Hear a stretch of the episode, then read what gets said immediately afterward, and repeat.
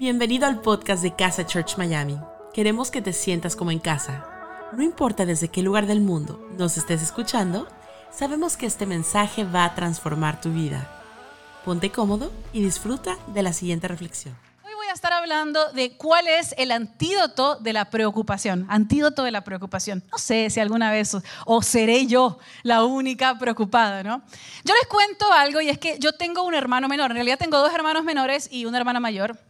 Mi hermano, uno de mis hermanos, del cual voy a estar hablando hoy, el cual voy a quemar hoy, eh, se llama Coco. O sea, en realidad se llama Guillermo, yo le digo Coco. Eh, y quiero mostrarles una foto de mi hermano. Muy guapo, mi hermanita, está muy guapo.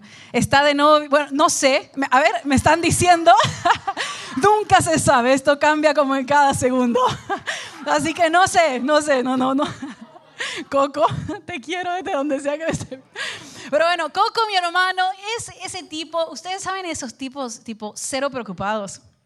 O sea, yo no puedo entender. El tipo camina por la vida cero preocupación. O sea, es una cosa, pero, pero admirable. O sea, yo no les puedo, no les puedo exagerar un poquito esto. El otro día estábamos yendo a, Colombia, estábamos yendo al pop-up. El pop-up son estos eventos que nosotros hacemos para conocer a las personas que nos ven desde lejos. Y fuimos a Bogotá. Llegando a Bogotá estábamos en la fila de inmigración. Ustedes saben que la fila de inmigración es como que uno tiene que tener mucha seriedad, o sea, todo eso, ¿no? Nosotros íbamos adelante de Coco y la señora, o sea, la oficial que estaba ahí cuidando el lugar, nos dice, miren, no pueden usar el celular, no pueden hacer llamadas, tienen que ponerse la mascarilla, tienen que mostrar el carnet de vacunación, tengan sus pasaportes listos, miren al oficial a los ojos. O sea, prácticamente ese y yo íbamos así. Sí, claro, preocupados, sí, claro. ¿no? Y yo volteo a ver atrás así, ¿no?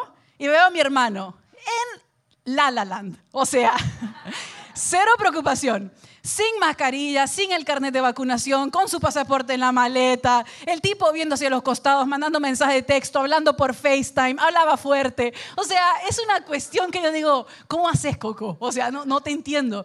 Y llegó a inmigración y ¿qué fue lo que pasó? Nosotros sí, vamos al hotel, la dirección, aquí está la dirección a la que vamos, señor, déjenos pasar, ¿no? Tipo pasa, se hace amigo del oficial, se codea con el oficial, se abraza. Yo no lo puedo entender. Y nunca le dijeron que se pusiera la mascarilla, nunca le pidieron el carnet de vacunación. O sea, yo creo que prácticamente el señor oficial le dijo, pase sin el pasaporte, no pasa nada, bienvenido. Yo digo, este tipo tiene una facilidad, o sea, no se preocupe, tiene una facilidad para entrar que yo no le entiendo, ¿no? O sea, si les tengo que ser sincera, eh, envidio un poco esa, esa, esa actitud que tiene Coco de, de no preocuparse en la vida, ¿no? Yo les voy a estar hablando de algo en el día de hoy que sinceramente a mí me cuesta. O sea, a veces yo pensaba que, que, uno tenía que hablar solamente de las cosas que uno tiene masterizado, o sea, aquellas cosas en las que uno es bueno y uno dice, quiero darte todos los tips para que en el día de hoy salga de aquí sin preocupaciones. Y, y, y te voy a hablar de cosas que yo sé que funcionan ante la preocupación, pero te voy a hablar de un tema y tengo que ser súper vulnerable y abrirte mi corazón porque no es un tema que a mí me sale sencillo. O sea, yo por tendencia me inclino hacia la preocupación.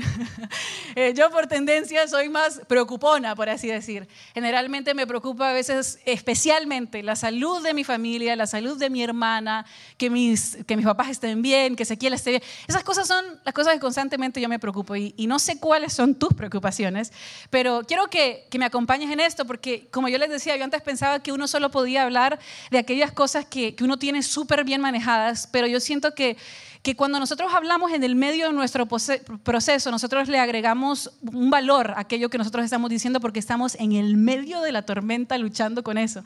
Así que yo te voy a hablar precisamente de eso, de algo que a mí me cuesta. La enseñanza en el día de hoy se llama el antídoto de la preocupación. El antídoto de la preocupación. Y quiero que leamos la historia, en un minuto nada más vamos a leerla, que leamos esta historia de un hombre que recibió una palabra de parte de Jesús, pero hasta el momento en el que él ve esa palabra cumplida, hasta que sus ojos logran ver lo que Jesús había hecho, pues lleva un tiempo. Y muchas veces nos pasa así a nosotros también, que quizás Dios nos da una palabra, quizás Dios te dio una promesa, pero lleva un tiempo hasta que tú veas esa, esa, esa promesa y esa palabra cumplida. Y es cierto que nosotros necesitamos tener fe para el camino, tener una fe que nos sostenga en esa espera, tener una fe que, que logre hacernos fuerte en esa espera. Y hoy te voy a hablar de, de, la historia, para darte un poquito de contexto, te voy a estar hablando de una historia en la que Jesús venía desde de, de Judea, iba de camino a Galilea, y cuando llega a Galilea sale a su encuentro un funcionario de Capernaum. Nosotros no sabemos bien si este funcionario era un gentil o si él era judío, no sabemos bien la posición que él tenía en el gobierno. Lo que sí sabemos es que este hombre había escuchado de los milagros que Jesús hacía y él necesitaba urgentemente un milagro para su hijo porque su hijo estaba muriendo. Entonces este funcionario se acerca a Jesús a pedirle un milagro, a implorarle a Jesús que se acercara a su hijo para que le hiciera un milagro. Así que quiero que me acompañes a Juan capítulo 4, versículos 43 al 54. Y dice así. Después de esos dos días Jesús salió de allí rumbo a Galilea, pues como él mismo había dicho, a ningún profeta se le honra en su propia tierra. Cuando llegó a Galilea fue bien recibido por los galileos, pues estos habían visto personalmente todo lo que había hecho en Jerusalén durante las fiestas de la Pascua, ya que ellos habían estado allí. Y volvió otra vez Jesús a Caná de Galilea, donde había convertido el agua en vino. Había allí un funcionario real cuyo hijo estaba enfermo en Capernaum. Cuando este hombre se enteró de que Jesús había llegado de Judea a Galilea, fue a su encuentro y le suplicó que bajara a sanar a su hijo, pues estaba a punto de morir. Ustedes nunca van a creer si no ven señales y prodigios, le dijo Jesús.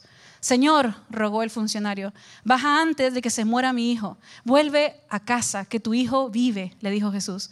El hombre creyó lo que Jesús le dijo y se fue. Cuando se dirigía a su casa, sus siervos salieron a su encuentro y le dieron la noticia de que su hijo estaba vivo. Cuando les preguntó a qué hora había comenzado su hijo a sentirse mejor, le contestaron, ayer a la una de la tarde se le quitó la fiebre. Entonces el padre se dio cuenta de que precisamente a esa hora Jesús le había dicho, tu hijo vive. Así que creyó él con toda su familia. Qué lindo, ¿no? Que nuestra fe contagie a la gente alrededor nuestro. Esta fue la segunda señal que hizo Jesús después de que volvió a Judea de Galilea. A mí me hace pensar que este hombre, em, al ser un funcionario, había intentado distintas cosas, había buscado distintas opciones, distintas alternativas, y no sé si alguna vez te has encontrado en un punto en donde te sientes en un callejón sin salida, pero eso era más o menos lo que le estaba pasando a este hombre. Y es en ese preciso momento en donde él decide buscar de Jesús, decide buscar a Jesús para que pudiera hacer un milagro por él. Sabes, a veces no solamente tenemos que lidiar con las crisis externas, sino que esas crisis externas nos llevan a tener una crisis interna. No sé si alguna vez has tenido una crisis de fe por una situación que te está pasando, una situación externa, a veces quizás problemas matrimoniales, problemas financieros, problemas de salud, pero a veces no solamente tenemos que lidiar con esa situación, sino también que tenemos que lidiar con lo que nos ocasiona dentro nuestro.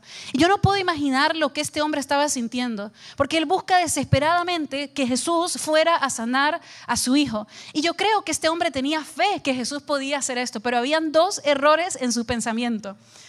Uno de ellos era que este hombre pensaba que Jesús tenía que ir hasta Capernaum a sanar a su hijo. Pero a mí me encanta cómo funciona Jesús, porque Jesús nos muestra en, este, en, este, en estos versículos de que Él puede estar a la distancia y aún sanar, que Él no necesita ni siquiera estar cerca para aún sanar y que es muchas veces a través de la fe de otras personas que Él va a sanar. ¿Te parece increíble lo imposible que nos muestra lo que puede hacer el poder de Jesús? Y sabes, quiero hablarle por un segundo a todos los padres y a todas las madres que viven eh, rezando, orando, perdón, orando constantemente por, por sus hijos. Yo quiero invitarte a que no dejes de orar por tus hijos, no dejes de orar por ellos, porque sabes, yo creo que la oración de un padre tiene poder. La oración de una madre tiene poder y que muchas veces tus hijos van a sanar por tu oración y por tu fe. Yo creo que Jesús puede hacer milagros aún a la distancia. Jesús puede hacer milagros aún ni siquiera estando cerca de ti. Y el segundo error que tenía este pensamiento, el, funcionario en, en, su pensamiento es que si su hijo llegaba a morir, pues entonces ya iba a ser demasiado tarde. Si su hijo llegaba a morir, iba a ser demasiado tarde y nosotros sabemos que para Jesús nada es imposible. Entonces yo creo firmemente que que Jesús, aun si las cosas empeoraban, Él podía resolverlas. No sé si alguna vez escuchaste esta frase de las cosas a veces necesitan empeorar para mejorar. Uno lo dice generalmente esto en terapia, pero yo creo firmemente que esto aplica para nosotros también, que hay cosas en tu vida que primero tienen que morir para que otras nazcan nuevas, para que otras sanen. Y para nosotros pensamos que una vez eso llegó, una vez se acaban las cosas, una vez llegan las cosas a conclusión, ya no hay nada más que hacer. Pero para Jesús no hay nada imposible, no tiene que estar cerca y no importa si las cosas se empeoran, Él las puede aún mejorar. Ahora, lo primero que le dice Jesús a él, él le dice, ustedes nunca van a creer si no ven señales y prodigios. Y, yo creo que muchas veces nosotros interpretamos la forma en la que Jesús está hablando, pero para mí Jesús no estaba reprochándole al hombre, como decir ustedes, ustedes que no creen nada. Lo que Jesús estaba haciendo es que él estaba describiendo la condición espiritual en la que se encontraba la mayoría de la gente, que la gente necesitaba ver para creer. Y Jesús no tiene problemas con mostrar señales, porque vemos de hecho en otros episodios de la Biblia en donde él sí muestra señales, muestra prodigios, pero en esta ocasión Jesús no quería que se acercaran a él por un interés, Jesús quería que ellos se acercaran a él por quien él era Él. Y eso era lo que Él buscaba de parte de ellos. En otras palabras, Jesús anhelaba que las personas en ese lugar pudieran creer sin ver, creer sin ver. Y sabes, esta filosofía es una filosofía de vida que describe la mayoría, a la mayoría de nosotros, que necesitamos, necesitamos ver para creer. Y realmente hasta es una forma lógica de vivir. Es lógico que necesitemos ver para poder creer. Pero sabes, si tú has pasado un minuto caminando con Jesús, te vas a dar cuenta que Él nos invita a nosotros a que empecemos a creerle a Él. A que aún sin ver lo que nosotros estamos pidiendo podamos creer en Él. Y sí es cierto que a veces vamos a tener que ir en contra de la filosofía que es lógica de este mundo. Porque no es ilógico que te preocupes, es lógico que te preocupes. Porque nosotros necesitamos certeza, necesitamos evidencia que las cosas han pasado. Pero la vida que nos propone Jesús en este día es que nosotros empecemos a dejar la lógica de un lado y empecemos a caminar por fe, que empecemos a creer que esas promesas que Él te ha hecho, esa palabra que Él te ha dado, Él la puede cumplir. Y sabes, este hombre es un gran ejemplo de eso. Este hombre, dice la Biblia, que Él creyó lo que Jesús le dijo y él se fue. Y yo admiro la, fe de este hombre porque él no solamente necesitaba fe para, para entender de que Jesús había hecho el milagro y que él no lo había visto, sino que este hombre también necesitaba una fe que lo sostuviera en su camino. A él todavía le quedaba un camino de regreso de Galilea a Capernaum y él tenía que creer que este milagro se había hecho. Necesitaba una fe para el camino. Nosotros muchas veces pedimos por un milagro, eh, nosotros le pedimos a Dios, haznos este milagro, cúmplenos esta promesa, pero generalmente en el camino nosotros vamos desvaneciéndonos, vamos preocupándonos, vamos angustiándonos y pensando, ¿será que eso se va a cumplir? Porque al final no solamente se trata de llegar al destino, sino que se trata en cómo vives tú hoy, cómo vives tu camino. Y eso depende si tú empiezas a creer sin ver. Este hombre estaba en una crisis. Y seguramente este hombre llegó con una crisis de fe, pensando si realmente Jesús podía sanarlo o no. Y él salió después de ese encuentro con una fe llena de seguridad, sabiendo que su hijo, él creyó en la palabra y él empezó a caminar. La fe es eso. La fe es la habilidad sobrenatural de percibir verdades sobre tu realidad. Y sabes algo, eso es lo que Dios espera de ti y de mí. Esa es la invitación que Él nos hace a nosotros. ¿Sabes lo que Él hace? Él te escoge desde el medio de la multitud te separa y te dice, yo quiero que empieces a creer sin ver, quiero que empieces a creer en esta invitación que yo te estoy dando, que empieces a creer en mi palabra, aún antes de ver que todo esto llegó a ser cumplido. Él te desafía y me desafía a mí a que cambiemos la preocupación por fe. Que en el día de hoy podamos dejar en este, podemos dejar en este lugar esa preocupación y cambiarla por fe. Nos invita a creer sin ver. El antídoto de la preocupación es creer, es creer. Ahora, Jesús le dice a este funcionario, le dice, no voy a ir, pero ve tú que el milagro ya está hecho. Y este funcionario no lo había visto, él tenía que tomar esa palabra, él tenía que aferrarse a esa promesa que Jesús le había dado y tenía que empezar a caminar. Y en muchas ocasiones eso te va a pasar a ti. Dios te va a dar una palabra, Dios te va a dar una promesa, y vas a tener la opción de aferrarte a esa palabra, de aferrarte a la fe o empezar a vivir lleno de incredulidad, sin fe. Esa es la opción que nosotros tenemos. Y sabes, ¿qué hubiese pasado si este hombre, cuando iba de camino, la preocupación hacía que a él le, fuera a dar un infarto? ¿Qué pasaba si él de camino empezaba a dudar sobre lo que Dios había hecho, sobre lo que Jesús había hecho y tenía que regresar a ver si, se si podía darle una certeza de lo que había pasado? Y a veces simplemente nosotros tenemos que aferrarnos a lo que vemos hoy porque todo lo demás es una suposición. Y las preocupaciones, ¿sabes qué son? Suposiciones. Y tú me puedes decir, bueno, pero preocuparse es normal, ¿sí? Tienes toda la razón, preocuparse es normal. De hecho, hay beneficios a veces que trae la preocupación. Quiero que hablemos un poco de esto, de la preocupación y qué es lo que pasa con nosotros cuando nos preocupamos. Porque la preocupación a veces trae, trae un beneficio y nos deja ver donde pueden llegar a haber problemas potenciales. Nos lleva a veces a tomar soluciones antes de que, de que las cosas terminen mal. Ahora, el problema es cuando nosotros nos estamos preocupando persistentemente, porque eso nos lleva a vivir con un estrés, con ansiedad crónica, preocupados todo el tiempo por lo que va a pasar. Y nosotros generalmente nos preocupamos porque tenemos miedo a tener un fracaso, una pérdida, una enfermedad. Preocuparse es normal y eso pasa mucho más a nivel cognitivo. ¿Qué significa? Que la preocupación la vivimos en nuestra mente, en nuestros pensamientos, mientras que la ansiedad la experimentamos en nuestro físico, pero la preocupación es la fuente de eso. Empieza a suceder aquí y luego empezamos a experimentarlo aquí.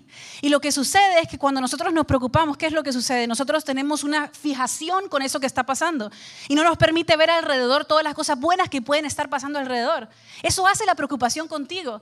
Pero ¿sabes qué tiene la preocupación? Y quizás estarás de acuerdo conmigo. Nos da la ilusión de que nosotros podemos controlar las cosas. A veces sentimos que no podemos dejar de preocupar porque si yo me dejo de preocupar, inconscientemente creo que estoy soltando las cosas. Y por eso nosotros a veces seguimos patrones de cómo pensamos cuando nos preocupamos. Y quiero hablarte de un par de ellos porque quiero que los anotes y quizás algún día vuelvas a esto y digas, esta es la forma en la que yo me preocupo. A veces lo que nosotros hacemos es catastrofizar. Esto significa que pensamos que lo peor va a pasar, que las peores cosas van a pasar. Pensar que el, peor resultado es el que se va a dar. A veces es minimizando. Minimizamos las cosas buenas que suceden y maximizamos las cosas malas que van a suceder. A veces es un pensamiento totalista. Es o bueno o malo. No, no, no, hay, no hay en el medio, o sea, es o bueno o malo. A veces pensamos que son los peores resultados que van a pasar y tenemos este pensamiento eterno, que durante toda la vida yo voy a vivir así, que esta situación va a ser para toda la vida y eso nos lleva a una preocupación constante. A veces es rumiar, es empalagarnos una y otra vez de esa misma preocupación, de ese mismo pensamiento. A veces también nos preocupamos porque pensamos que tenemos la capacidad de leer los pensamientos de las otras personas. Entonces estamos pensando, no es que pensó mal de mí, no es que iba a pensar, no es que qué dije, que dije esto y va a pensar que yo soy tal y tal, ¿no? Y esas son, esas son las formas en las que nuestro, nuestro cerebro piensa a la hora de preocuparse. ¿Y por qué te digo esto? Bueno, porque es importante entenderlo para luego identificarlo y empezar a trabajarlo. Pero hay algo interesante acerca de estas cosas, porque yo considero que estamos en una época en donde tenemos una abundancia de información. Es fácil saber información. Tú puedes saber todo esto y aún así no, puedes entenderlo, puedes identificarlo, lo entiendo, lo identifico, aún así me preocupo. Porque los datos, saber los datos es solamente una parte de eso. Pero yo te quiero contar que en la espera, los datos solamente te van a ayudar a identificar, pero no es lo que va a sanar tu preocupación. Porque cuando tú esperas en Dios, cuando tú vas en el camino, como este hombre, y esperas en Dios, entonces lo lógico, los datos concretos, vamos a tener que agarrarlos, entenderlos y dejarlos ahí a un lado. Porque lo único que te va a sostener en la espera es saber que estás esperando en Dios. Es la fe. A este hombre lo único que podía sostenerlo en la espera era su fe. Y mira, yo te estoy hablando de algo que yo amo. A mí me encanta saber datos. O sea, a mí me encanta leer este tipo de cosas y me ayudan. Pero yo sé que a la final lo único que me sostiene en los momentos malos es la fe. Dato interesante que estuve leyendo en la historia, ¿no? que me pareció muy interesante. Tú sabes que una de las cosas que suceden cuando nosotros nos preocupamos es que nuestro sistema nervioso se activa. Y una de las cosas que la ciencia ha comprobado que logra devolverte a tu estado, a una base emocional y que puede calmar tu sistema nervioso, es el ejercicio aeróbico. A mí no me parece casualidad que Jesús manda que este hombre camine desde, Galilea a Capernaum. Le dice, dale, empezá a caminar porque esto va a sanar tus preocupaciones, ¿no?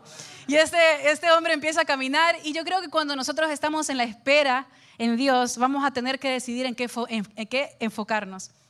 Porque al final, en lo que tú te enfoques, eso va a determinar cómo vives. Hace, un tiempo atrás yo tenía, eh, estaba hablando con una persona y la persona me decía, no, es que yo vivo constantemente preocupada, no puedo deshacerme de esta preocupación. Y empezamos a evaluar cuáles eran los patrones que esta mujer seguía. Una de las cosas que me contó es que cuando ella se despertaba veía las noticias y empezaba a leer todas las noticias de las cosas que habían pasado. Nada en contra de las noticias si eres, eres un presentador de un noticiero, pero es cierto que las noticias que nos dan malas noticias, ¿no? Entonces yo le decía, bueno, ¿por qué no haces algo? Ok, lee las noticias, pero a la misma vez encuentra una fuente de buenas noticias.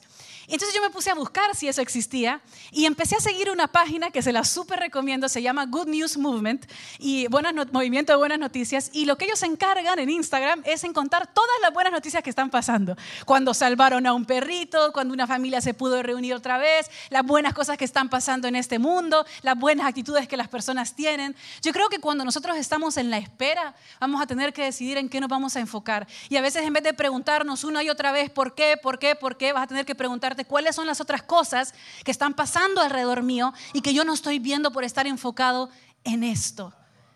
Y si tú me dices, A mí no, está pasando nada bueno en mi vida alrededor mío.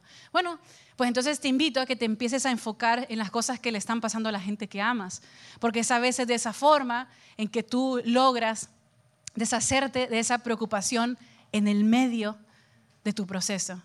De esa forma yo conocí a Sonia. Sonia, yo les he contado en distintas ocasiones que yo me preocupo en medio de la turbulencia. A veces me preocupo cuando hay mucha turbulencia. Y yo he aprendido que una de las cosas que calma mi preocupación es conectar con una persona, hablar con alguien. Y así fue como conocí a Sonia. Sonia, si me estás viendo, porque la invité a casa, si me estás viendo, escribe en el chat porque me encantaría reconectar contigo. Sonia tiene tres hijos, dos hijas y un hijo, y una nieta, muy linda, que me enseñó su foto. Entonces me puse a conversar con Sonia y me contó que, que su esposo falleció hace cuatro años, eh, falleció de una enfermedad terminal y estuvimos conversando y nosotros, no te puedo explicar, es que nosotros llorábamos felices, nos abrazábamos y me encanta porque mi esposo iba en el medio, en el asiento en medio, iba así y nosotros todos hablando y el tipo tipo, ok Marce, ¿por qué tal terapia aquí también? Y mientras ese avión se movía como una licuadora, literal, a mí lo que me ayudó a salir de mi preocupación es conectar con esta persona. Es mirar a los ojos, importarme por su vida, importarme por lo que ella había estado pasando. Y así fue como sobreviví mi vuelo a Chihuahua, porque ahí iba hablando con ella. Cuando tú estés en la espera, cuando estés esperando en Dios, vas a decidir en qué te vas a enfocar. Enfócate en todas las cosas buenas que están pasando alrededor tuyo. Y si no encuentras, enfócate en otra persona, porque eso tiene un poder sanador. Cuando tú estás en la espera, otra de las cosas que va a importar es cuidar tu lenguaje, que quizás hables menos de los problemas y mucho más de las posibilidades. Porque sabes, nuestro lenguaje expresa nuestra expectativa. Tu lenguaje expresa cuál es tu expectativa. Y a veces tenemos que dejar de hablar en presente y futuro y empezar a hablar en pasado. He estado deprimido. No estoy. He estado deprimido. A veces tienes que dejar afuera los absolutos Siempre me da miedo la turbulencia. Hay momentos, hay espacios en donde me genera preocupación la turbulencia. ¿Qué es lo que está diciendo tu boca? Que tu forma de comunicar esté llena de expectativa. A mí me encanta porque a mí me preguntan, Marce, ¿y ustedes quieren tener hijos? ¿Tienen hijos? Eh, aún no, pero quiero tres. Ese quiere dos, pero bueno, eso lo hablamos después. Y sabes, yo me imagino que este hombre, mientras estaba en espera de ver el milagro que Jesús ya había hecho, yo imagino que este hombre iba caminando, iba cantando confía. No te preocupes, confía, para, escucha y confía. Yo imagino que este hombre iba caminando y en su mente él iba cantando y él iba declarando aquello que él estaba por ver. Cuando estés en la espera, en lo que Dios va a hacer, importa en lo que te enfocas, importa lo que está hablando tu boca, e importa también si tú estás esperando lo mejor. Hace una semana y media atrás, eh, nuestra perrita, nosotros tenemos una perrita, una Yorkie Chihuahua, y se enfermó. Voy a hacer un paréntesis, ¿eh? Sí, sí, porque tú me puedes decir, ay, tú estás llorando por una perrita, me puedes decir, ¿verdad? Eh, yo he aprendido y te voy a dar un tip. Te voy a dar un tip. Porque a veces uno no puede empatizar con las situaciones que está viviendo la otra persona porque sientes que las tuyas son peores o por distintos motivos, ¿no? Porque no entiendo cómo puede la gente preocuparse tanto por un perro, ¿no? Eh, pero yo te quiero dar un tip, porque a mí lo que me ayuda a empatizar con las situaciones que otras personas están viviendo sin relativizar la que me, puede pasar, es que lo que hago es pegarme a la emoción. Quizás no conozcas el estar triste por un perro, pero sí conozcas la tristeza y al conocer la tristeza tú puedes empatizar con lo que la persona está viviendo. Entonces, tip aparte.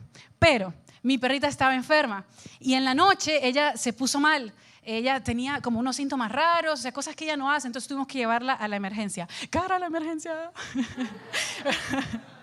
Pero bueno, la llevamos a la emergencia y nos dijeron, miren, ella, para hacer la historia corta, parece que ella tiene dolor en su cuerpo, no sabemos dónde está el dolor, pero bueno, le vamos a poner una inyección para el dolor.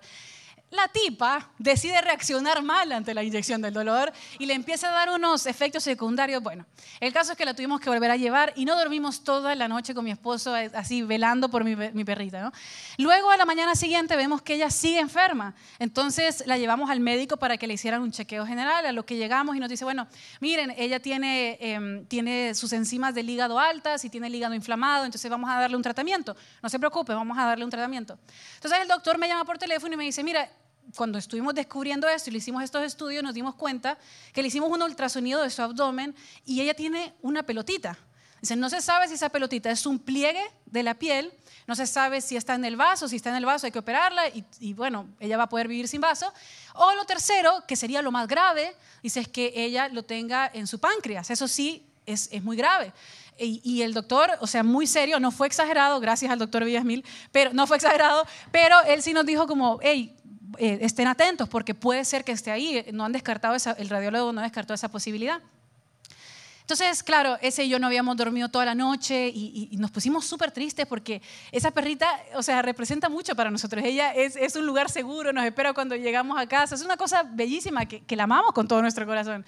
Y él nos dice, bueno, eh, ¿saben qué? Vengan aquí porque les quiero dar unos resultados y quiero que estén en persona. Y ustedes saben que cuando los doctores te dicen que te quieren ver en persona, o sea, ¿no? La preocupación al mil aquí. Bueno, entonces, cuando íbamos de camino, resulta que le hacen el examen a ella, un examen extra del páncreas y cuando llegamos... Eh, nosotros lloramos a todo esto, pedimos cadenas de oración, o sea, ¿qué se puede imaginar, no? Entonces llegamos y el doctor nos dice, miren, eh, gracias a Dios el examen del páncreas salió bien. Así que aún no sé, de hecho, si la pelotita está en, el vaso o, si es un pliegue, eso lo sabremos la semana que viene, les contaré para que esté bien. Pero sabemos que no está en el páncreas, lo cual es buena noticia.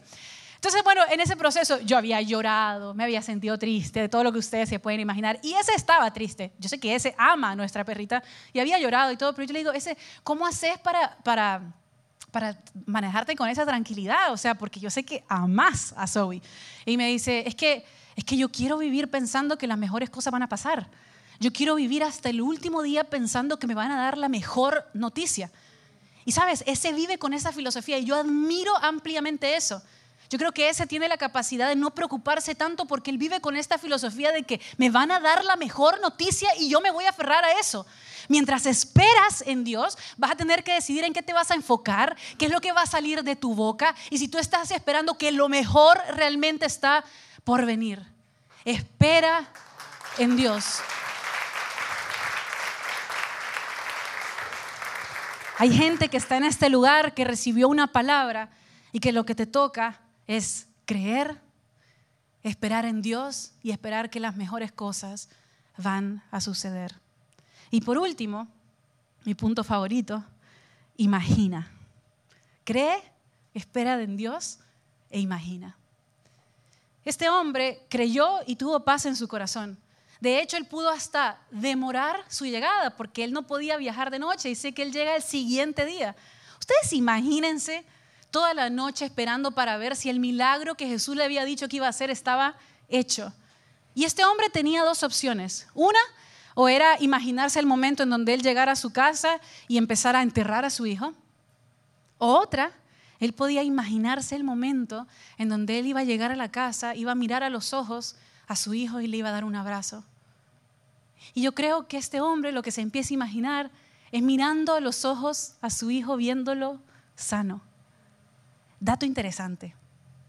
¿Sabes que una de las cosas que baja la ansiedad, que baja la angustia, que baja la preocupación, es sintonizar con una memoria en donde tú te estuviste mirando a los ojos a alguien, con alguien a quien tú amas? Quizás puedes imaginarte en este momento esa mirada tan dulce en donde tus ojos se cruzaron con alguien más. Solamente ese pensamiento cuando estés en medio de la preocupación ese pensamiento sana, ese pensamiento baja la preocupación, baja la ansiedad. Y yo imagino que este hombre sintonizaba con los ojos de su hijo.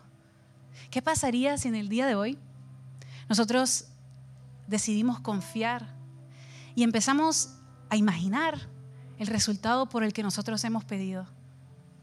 ¿Qué pasa si usamos la imaginación para nuestro bien y empezamos a imaginar ese momento en donde, en donde encontramos y vemos el milagro por el que tanto hemos pedido. Yo quiero que de casa salgamos personas que no necesitemos ver para creer, que empecemos a caminar en la promesa que Dios nos dio desde un principio. Hay un escritor que yo siempre lo recomiendo, se llama Viktor Frankl, ha sido de mis libros favoritos, o sea, me encanta cada vez que alguien me dice, ¿qué libro puedo empezar a leer? Hombre en búsqueda de sentido, maravilloso. Y Viktor Frankl es un psiquiatra que él estuvo eh, en el holocausto, estuvo en un campo de concentración y él cuenta su historia, cuenta todas las experiencias que él tuvo allí. Y hay una experiencia que él cuenta en su libro y lo ha contado en distintas eh, presentaciones que él hace. Él dice que hubo una ocasión en donde le habían pegado, estaba sangrando en el piso a tal grado, o sea, no iba más, estaba malnutrido, no podía ni levantarse. Y él dice que en ese episodio el soldado le decía que si él no se levantaba del piso, estaba en este campo de concentración, si no te levantas del piso te voy a matar. Y sabía que este hombre lo iba a matar. Entonces Víctor Franco cuenta que en ese momento él empezó a imaginar. Y empezó a imaginar que él no estaba en ese campo de concentración, sino que él estaba frente a siete mil personas que lo estaban viendo. Y que la gente estaba pidiendo que él se levantara, que él tenía que levantarse para que ellos le dieran un aplauso porque estaba a punto de terminar su charla. Él empezó a imaginarse ese momento en donde él estaba presentando su teoría en frente de la gente. Y dice que fue en ese momento en donde él imaginó ese resultado que él tanto quería, que pudo levantarse, que sin fuerzas llegó a su cama y ese día no murió. Él imaginó un escenario en, donde sus problemas ya se habían resuelto. Y luego volvió a su presente a determinar cuáles eran los pasos que él tenía que tomar en ese instante para que ese futuro se volviera realidad, para que ese sueño se volviera realidad. Para soñar necesitamos imaginar. Para dejar de preocuparnos necesitamos imaginar ese momento en donde vemos que esa promesa se llega a cumplir. Y yo me imagino que este hombre, como no sabía lo que había pasado, empezó a imaginar estos momentos en donde él se iba a volver a abrazar con su hijo. Él creyó, esperó en su camino en Dios e imaginó ese momento en el que él se iba a abrazar con su hijo. Fíjate, muy interesante que cuando este hombre llega, le dicen que, que su hijo había sido sano inmediatamente. Yo me imagino que este hombre esperaba que fuera algo paulatino, que esa fiebre se le fuera sanando paulatinamente. Pero en Salmos 33 dice, porque Él habló y todo fue creado, dio una orden y todo quedó firme en el momento en el que Jesús habla, ese milagro ya sucedió. Así que empieza a imaginártelo. Empieza a imaginar que ese milagro ya sucedió. Y yo no conozco las situaciones por las que estás preocupado o preocupada hoy. No conozco cuál es la situación que te tiene angustiado, que te tiene preocupado, pero yo te vine a decir que empieces a creer, que esperes en Dios y que te imagines ese futuro, que te imagines esa promesa, esa palabra que llega a ser verdad. Yo te abrí mi corazón y, lo he contado en muchas ocasiones. Yo, yo tengo una preocupación constante y, la persona que a mí me preocupa constantemente es mi hermana. Mi hermana tiene una condición mental y, a mí me preocupa su bienestar. Me preocupa que le pase algo, me preocupa que ella esté bien. Es algo constante. A veces puedo estar conversando con alguien, pasando el mejor de los tiempos y en mi mente de repente viene un flash, un pensamiento que me dice eh, que en cualquier momento me pueden llamar y que algo le pasó. Y puedo ser completamente vulnerable y yo tengo fe en Dios, pero a veces eso me sucede. Me sucede esos momentos en donde digo, ¿será que hoy voy a recibir la llamada? que me dicen que algo le pasó a mi hermana, que tuvo un accidente. Y eso me puede pasar en cualquier momento. Aún me preocupo en momentos en donde la estoy pasando espectacular y ese pensamiento viene a mi vida y tengo que volver otra vez a mi base emocional. Empiezo a creer en esa promesa que Dios me dio, que la va a cuidar. Pero en muchas ocasiones esto me sucede. Y hace un par de semanas atrás me pasó que una persona que yo conozco me mandó un mensaje de texto. Me dice, Marce, eh, vi a tu hermana caminando eh, y estaba cruzando una calle que tiene cinco carriles de un lado y cinco carriles del otro lado y la cruzó sin ver a los costados. Y mi hermana estaba cerca del momento en que le tenían que poner su inyección, por lo tanto ella cuando entra en esos momentos ella empieza un poco a desvariar y yo me llené de tanta preocupación. No te puedo explicar. En ese momento la fui a ver, le llevé helado. Gaby, por favor, mira hacia los lados, por favor, mira si viene un auto, ten cuidado. todas las instrucciones que yo le podía dar. Pero lo que me pasó es que esa imagen me quedó en la cabeza. Y entonces me quedó en la cabeza esa imagen que ni siquiera la había visto, pero me quedó esa imagen de ella cruzando la calle que algo le iba a suceder. Y de repente esa imagen volvía a mí una y otra vez. Y entonces, como yo sé que, pues que, yo no quiero vivir bajo esta preocupación, eh, decidí hablar con mi terapeuta. Hay un tipo de terapia que se llama EMDR. Ese tipo de terapia lo que hace, se trata eh, para, para, situaciones traumáticas. un trauma puede ser cualquier cosa que se haya quedado en tu mente y que se haya vuelto una memoria para ti, que, que quede instalado en tu inconsciente. Y en mi caso, esa imagen de mi hermana cruzando la calle me había quedado así. Entonces yo fui a tener esta sesión con mi terapeuta le digo, mira, no puedo dejar de pensar en esta imagen. A veces estoy tranquila con ese, caminando, paseando, y, y se me viene esta imagen y me lleno de preocupación. Entonces lo que hace esta terapia es que tú empiezas a contar todas las, todas las, los recuerdos que tú tienes alrededor de la situación que son negativos. Entonces yo empecé a contar, me da miedo que ella cruce la calle, tengo esta imagen de ella haciendo esto, y vas contando eso. Y mientras tú vas contando, la terapeuta lo que te hace es que te hace que cierres tus ojos, cierra tus ojos, imagina cuál es esa imagen que te genera ansiedad y preocupación. Entonces tú vas contando eso. Y yo no te puedo mentir. Pero una de esas ocasiones estaba yo llena de miedo, llena de preocupación. Y en una de esas veces cerré los ojos y se me vino a mi imaginación, porque yo creo que Jesús la instaló ahí, una burbuja que cubría a mi hermana mientras ella caminaba. Una burbuja que protege la preocupación por la que estás teniendo hoy. Y la terapeuta me dijo, ok, cierra los ojos, ve con esa imagen. Y cuando yo cerré los ojos, empecé a llorar como nunca he llorado. Porque yo sentía de parte de Dios que Él me decía, tú no estás a cargo. Ella es mi hija. Tú no estás a cargo. La preocupación te da este sentido de que tienes que preocuparte para controlar. Pero yo quiero que puedas imaginarte esa preocupación en el medio de esta burbuja y en el día de hoy, Jesús te dice, tú no estás a cargo. Cree, espera en Dios e imagina en el futuro esa promesa que se llega a cumplir. Gracias por habernos acompañado en esta enseñanza de Casa Church Miami. Esperamos que haya sido de mucha ayuda. Te invitamos a que lo compartas en tus redes sociales y que nos dejes tus comentarios. Para más información de nuestras actividades o para conocer más de nuestra iglesia, puedes ingresar en casachurch.miami y seguirnos en nuestras redes sociales. Antes de despedirnos queremos declarar bendición sobre tu vida. Que el Señor te bendiga y te guarde, que haga resplandecer su rostro sobre ti, que tenga de ti y de nosotros misericordia y que ponga en tu vida paz.